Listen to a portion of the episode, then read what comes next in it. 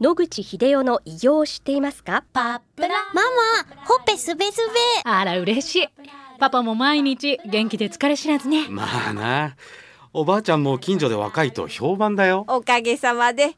おじいさんいつまでも健康で幸せですね。うん。野口英世の医師により開発されたパプラール。老化や万病のもと活性酸素を分解してあなたの健康を守ります80年のロングセラー使い続けた人が知っている安心の品質と効果。その悩みいつまで我慢しますか？お問い合わせは東洋厚生製薬所または武蔵野製薬へ。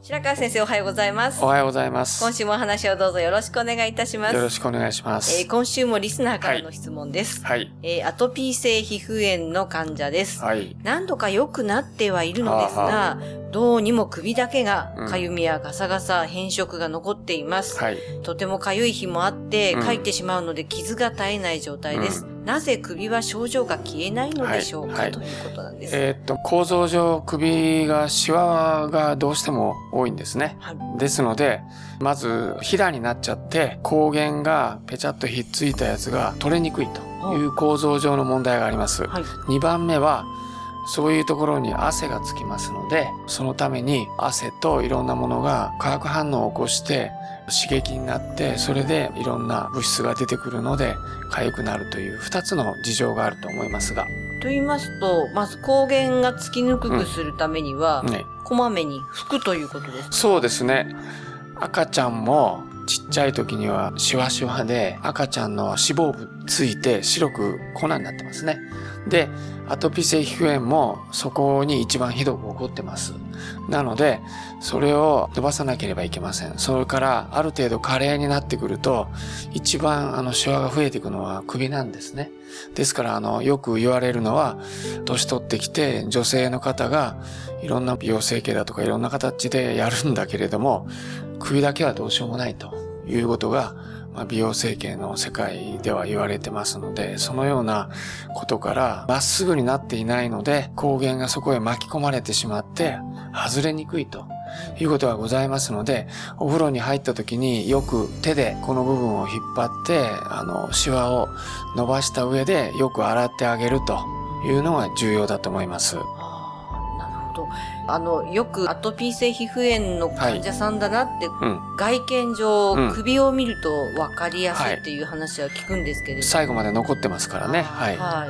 あの、色が変わりにくいっていうのは、うん。あれは抗原がついてるからっていうよりは、炎症が起こってるので、はいそうすると血流が多くなります。そのために赤みがさして見えるので、悪くは見えないわけですね。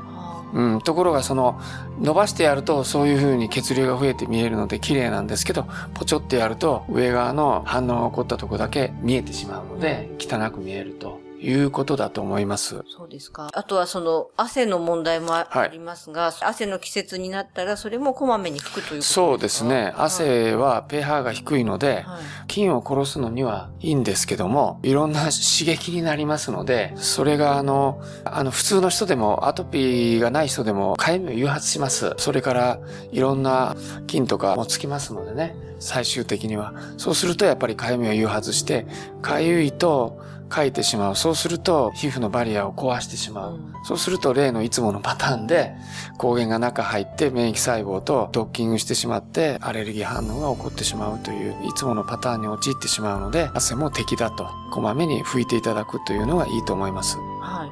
汗も2種類の汗があると聞いたことがあるんですけれども、その、かゆみのない汗っていうのはあるんですか？はい、あのサラサラの汗とよく言われてますけども要するにその食べ物とかいろんな影響で汗の内容が違ってくる特に pH が違ってくるとまあ要するに酸性のものばっか食べてるとやっぱり刺激の pH になった汗が出てきますんでね汗は要するに解毒してるわけです何してるかっていうと体の中で悪いことしてるとそれを出そうとしますので変なもの食べたりいろんなことしてると、まあ、それが外へ出してその時に皮膚を刺激してしまうと。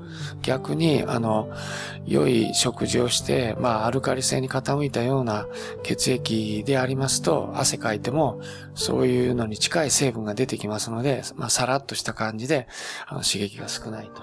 そういうことになるんだと思います。2種類っていうよりも、その時の体の状態でどっちに近くなるかということだと思いますけども。はい。そうですか。まあ、食べてるものが大事というそうことですね。なんですね、はい結局は。はい、そういうことだと思います。はい。よくあの、汗のかき始めが一番かゆいって話を聞くんですけれども、こう、サウナのように一気にドーッと出てしまいば、そうですね。はい。あの、流してしまいますのでね、あの、抗原もね、あの、汗をダーッと出すと。はい。なので、出し始めは、皮膚と接触している時間が長くなりますので、はい。そのために、かゆみがきついように見えて、ダーッと出てくると、もう洗い流してしまうことになりますので、結局、抗原がなくなっているということで、刺激もなくなるということだと思います。そうですか。はい。あの、ま、体内に入っている、はいその、老廃物を出してくれるということは、アトピー性皮膚炎にとっては、悪いことではないですよね。そうですはい。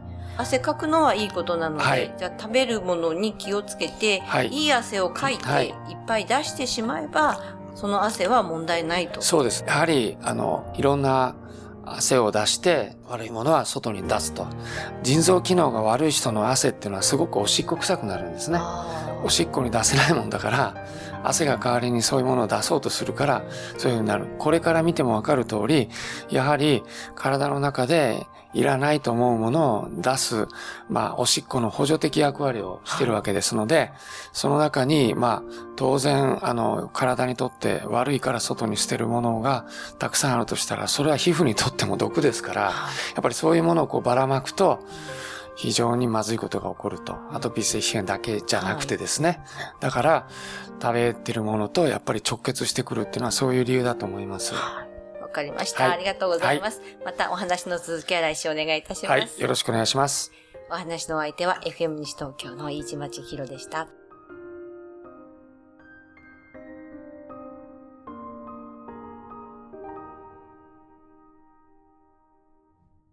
日々進化するがん治療一般的な治療では無理と言われてしまったんですが。諦めない。独自の治療法を提案。これまでの治療がとても辛くて。まずは痛みを与えない。安心できる希望の治療を。赤坂フロイデクリニック。お問い合わせご予約は電話0364347111 0364347111